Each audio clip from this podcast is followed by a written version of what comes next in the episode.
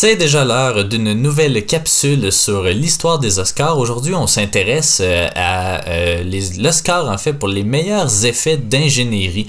Euh, si c'est quelque chose qui vous, bah, que qui vous vient pas en tête ou que vous avez jamais entendu, dont vous n'avez jamais entendu parler, euh, c'est euh, probablement parce que euh, ça a changé de nom beaucoup au courant de l'histoire des Oscars. Aujourd'hui, en fait, ça s'appelle les meilleurs effets spéciaux, mais dans la première cérémonie des Oscars, ça s'appelait meilleurs effets d'ingénierie. Puis c'est une catégorie qui va également disparaître jusqu'en 1938. c'était pour, pour cette première cérémonie-là, en fait, c'était pas un Oscar qui était remis, mais bien euh, une plaque qui a été attribuée justement à Roy Pomeroy, euh, dont on va parler un peu plus tard, et pour le film Wings. Euh, la catégorie, c'est ça, va disparaître jusqu'en 1938, année où elle va être renommée meilleurs effets spéciaux. toutefois, à l'occasion, l'Oscar sera remis à un film sans que d'autres ne soient en compétition dans la catégorie. de 1939 à 1963, la catégorie récompensait un film à la fois pour ses effets visuels et que pour ses effets sonores. Euh, puis on va le voir aussi avec les, les nommés dans la catégorie. Ce qui fait en fait que le, prix était remis à deux personnes à la fois. Euh, en 1964, la catégorie va devenir uniquement meilleurs effets spéciaux visuels. Pour euh, distinguer avec meilleurs effets spéciaux sonores. Euh, par contre, il n'y avait pas des prix à chaque année, puis des fois, selon le résultat des votes euh, de des gens qui, votaient justement, on préférait donner un prix spécial plutôt que de, de faire une catégorie à part entière ou de nommer d'autres films dans la catégorie. 1990, c'est toutefois la dernière année où il n'y avait plus aucun nommé, hein, où il n'y avait pas aucun nommé. En fait, on avait remis le prix, je crois, à Total Recall, euh, mais ça, il n'y avait pas d'autres euh, nommés. C'est la dernière fois qu'on a fait ça. Puis il y a certains réalisateurs, on peut s'en douter, qui ont vu leur film être récompensé euh, à de nombreuses reprises, en fait, dont le producteur George Pal, qui, qui a reçu 5 Oscars, mais en fait, que, que ses films ont remporté 5 Oscars. George Lucas, 5 également. James Cameron, lui aussi à 5, évidemment. On, sait, on sait tous qui aiment ça faire des films de grande envergure. Euh, Richard Fletcher, euh, Spielberg et Peter Jackson, en ont, euh, leurs films en ont remporté 4 et Robert Zemeckis 3. Euh, le seul Oscar qu'a reçu Stanley Kubrick d'ailleurs était dans cette catégorie-là pour 2001 euh, Odyssée d'espace, alors que c'était pas trop lui qui avait fait les. Ben, qui avait pas tout fait les effets spéciaux en fait, donc euh, c'est quand même un peu ironique que ce soit son seul prix. donc on voit que c'est un peu une catégorie particulière qui, avant 1990, s'adaptait un peu selon l'offre cinématographique de l'année une catégorie particulière, on va le voir aussi avec euh, cette année-là, parce qu'il y a trois personnes qui sont en nomination, mais seulement un pour euh, un film, en fait, c'est euh, l'ingénieur, en tout cas, la personne des effets spéciaux, Roy Pomeroy, pour le film Wings. Oui, ben c'est ça.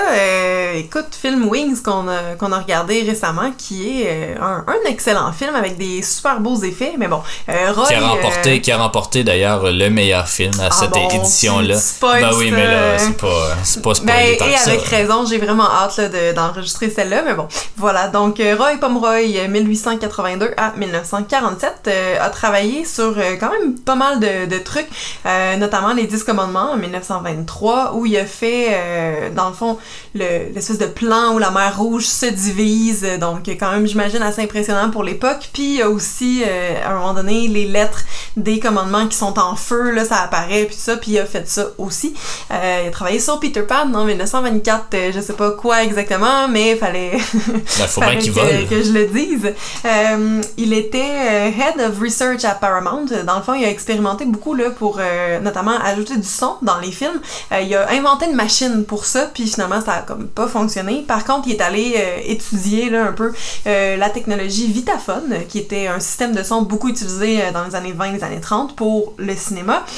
puis quand il est revenu de ça, tout le monde le considérait comme un expert puis euh, il a réussi à avoir une nette augmentation de salaire. Euh, il est passé de 250 dollars à 2500 dollars par semaine euh, en 1920 quand même. Un zéro de plus. noter, hein? Euh, donc c'est ça. Puis il, a, il, a, fait le, ben, son premier film parlant en 1928.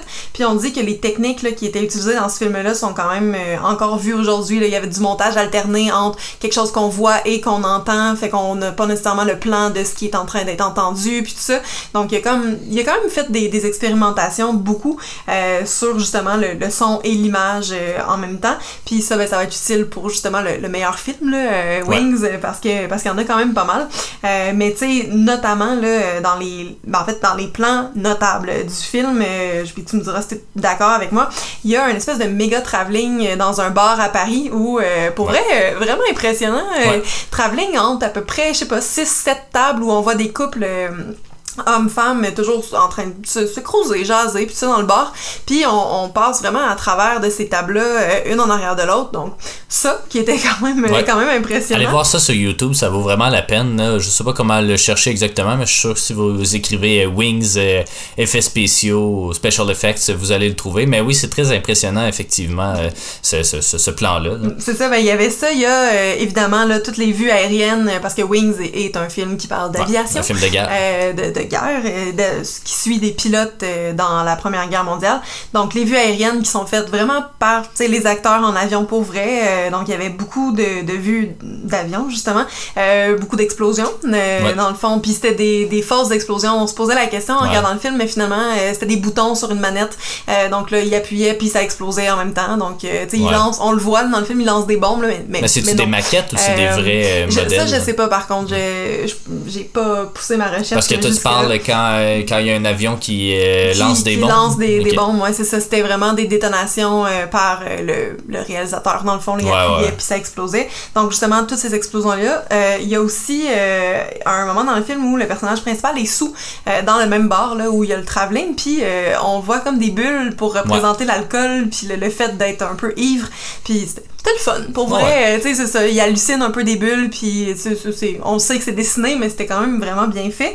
Puis euh, finalement, il y a, euh, on l'avait remarqué aussi euh, en regardant le film, il y a des espèces de, je sais pas comment l'expliquer, mais ben, des transitions. Ben, Habituellement, quand, disons, il y a un plan dans une voiture, puis on voit un arrière-plan, on sent que c'est un arrière-plan un peu filmé, puis que les gens sont pas vraiment en voiture dans une rue, mais sont dans un studio. Mais là, il y a cet effet-là, alors que deux personnes se balancent dans, ben, dans, une balançoire. puis là, on voit une voiture arriver au loin. Euh, puis, euh, la voie, puis là, on, on comprend que c'est un peu le même procédé, que c'est, euh, c'est un décor à l'arrière. Ça, ça paraît, ça, ouais, c'est ça, ça paraît. On voit la voiture arriver, puis, au, puis on se balance, et là, il y a une troisième personne qui arrive un peu, qui débarque de la voiture, et puis qui arrive justement pour intercepter la balançoire, je sais pas trop comment le dire. mais ça, c'est vraiment, c'est vraiment habile. C'est un trucage quand même assez simple qu'on est capable de deviner comment ils ont fait, mais c'est, c'est vraiment très bien fait pour vrai. Là. Ben, puis, puis, je rajouterais peut-être, tu l'avais pas écrit, mais euh, il y a euh, de nombreux crashs d'avions aussi euh, dans une maison, dans des champs, dans des rivières, des trucs comme ça. Donc, c'est peut-être pas lui qui a supervisé tout, tout cet aspect-là, mais c'est quand même impressionnant. mais justement, un avion qui crash dans une maison en 1927, c'est quand même ben, impressionnant. Oui, je suis bien d'accord avec toi, mais c'est ça, le, juste pour revenir sur les transitions en auto, là, on l'a plusieurs fois dans le film aussi, là, à peu près tout dans le même, dans le même moment, là, disons, mais on a plusieurs fois cette espèce d'effet-là que tu le sens visuellement que ça marche pas. Puis après, il ajoute de quoi qui est comme live, si on veut. Là, c'est du filmé, du live. En tout cas, euh, les, les, effets sont euh, super bons euh, dans, dans, le film. Là, donc, il n'a pas, volé, il a pas volé son prix, rien, ah, loin de là. Mais parle-nous donc justement de, de l'autre. Oui, ben, je commencerai avec celui qui a, dont, il y a le moins de choses à dire. En fait, Nugent Slaughter, qui est né en 1888 et mort en 1968.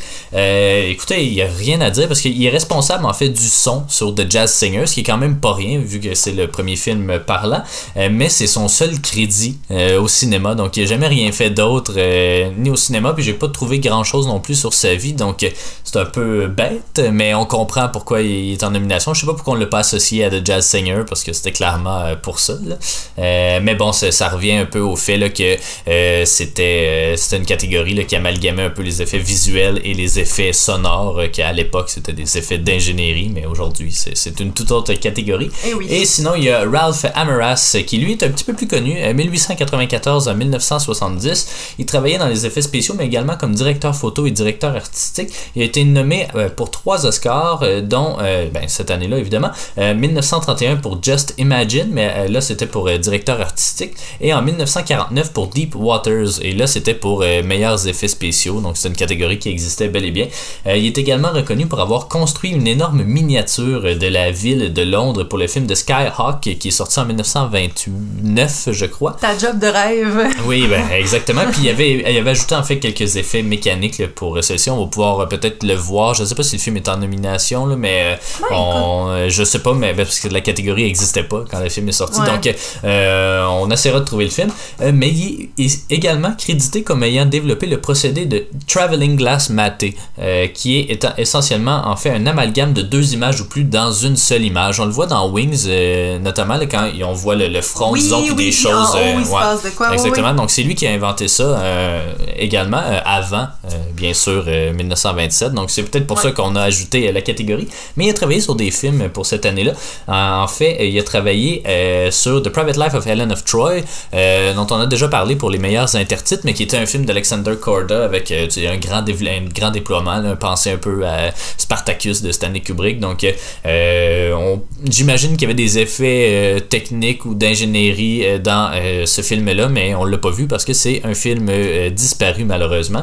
mais euh, il a également, euh, il a également travaillé sur The Lost World en 1925, qui est un film, euh, c'est ça, là, ben, ça, le dit. Là, c'est, ben, c'est le, le, roman de. Ouais, c'est ça, de, Arthur Conan Doyle, je crois. et, mais en plus d'être le directeur photo sur The Patent Letter Kid. donc, c'est, c'est malheureusement toute l'information qu'on a sur ces deux personnes-là. Il, il, il, a travaillé, il a continué à travailler jusque dans les années 50, même 60, Ralph Ameras, notamment sur 20 milieux sur les, sous les mers. En tout cas, il a travaillé dans la science-fiction d'autres effets spéciaux, des trucs comme ça. Euh, beaucoup plus que, euh, évidemment, Nugent euh, Slaughter. mais Roy Pomeroy, qui est d'ailleurs un des fondateurs de l'American Motion Picture Arts and Science, et, ben, c'est ça, je crois que c'est une gang de chums qui se récompenserait entre eux aussi. Là. Ralph Ameras aussi, je crois qu'il tournait autour de ce processus-là de création. Donc, mm-hmm. c'est pas anodin, mais c'est ça, c'est un peu dommage que cette catégorie-là va disparaître jusqu'en 1938. mais après ça, va prendre quand même toute son importance dans plusieurs films de science-fiction et autres. Euh, on va pouvoir en reparler en masse, il y a plein de films euh, qui me viennent en tête. Donc euh, voilà, c'est un peu tout ce qu'on avait sur les meilleurs effets d'ingénierie. le film Wings, c'est ça qui mérite grandement le, prix Roy Pomeroy. puis c'est ça, un film très impressionnant techniquement. Puis allez, allez regarder. si honnêtement, vraiment bon. J'ai très hâte qu'on arrive à la catégorie meilleur film parce que tabarouette. Il n'a pas gagné meilleur film pour, pour rien non plus. On a, ben moi j'ai vu quelques-uns des films en nomination aussi. Euh, mais c'est ça, c'est les deux seules nominations du film Wings, ce qui est quand même assez étonnant pour un film qui a gagné meilleur film justement. Euh, alors que Seventh Heaven par exemple, qui est dans la même catégorie, a 5, euh, je crois, 5 ou 6 nominations. Donc c'est quand même. j'ai hâte de les voir les autres films, mais en même temps j'ai l'impression que c'est un peu 1917 là. C'est un film super patriotique, Wings. Ça montre pas vraiment les, les mauvais côtés de la guerre. C'est une belle histoire d'amitié quasiment d'amour là, entre deux, euh, deux pilotes. Euh, c'est beau. C'est C'est vraiment touchant, c'est vraiment excellent. Puis, évidemment, vu que c'est euh, le premier à avoir gagné l'Oscar du meilleur film, ben il a bénéficié de plusieurs restaurations, il a bénéficié, c'est ça, il est très beau aujourd'hui encore. je ben, pense qu'il est peut-être en Blu-ray, mais Justement, je vais pouvoir revenir là-dessus dans la catégorie meilleur film parce qu'il y a quand même des petits débats, là, des trucs que j'ai remarqué quand on l'a regardé puis que je me posais des questions, mais j'ai eu réponse à ces questions-là, donc très Tant mieux. On sait pas trop quand cette capsule-là va arriver parce que euh, il faut voir en fait les, autres films, mais, ça viendra assurément. Donc euh, merci euh, de nous avoir écoutés pour cette capsule-là, puis on va se retrouver dans la semaine prochaine en fait pour une autre capsule sur l'histoire des Oscars.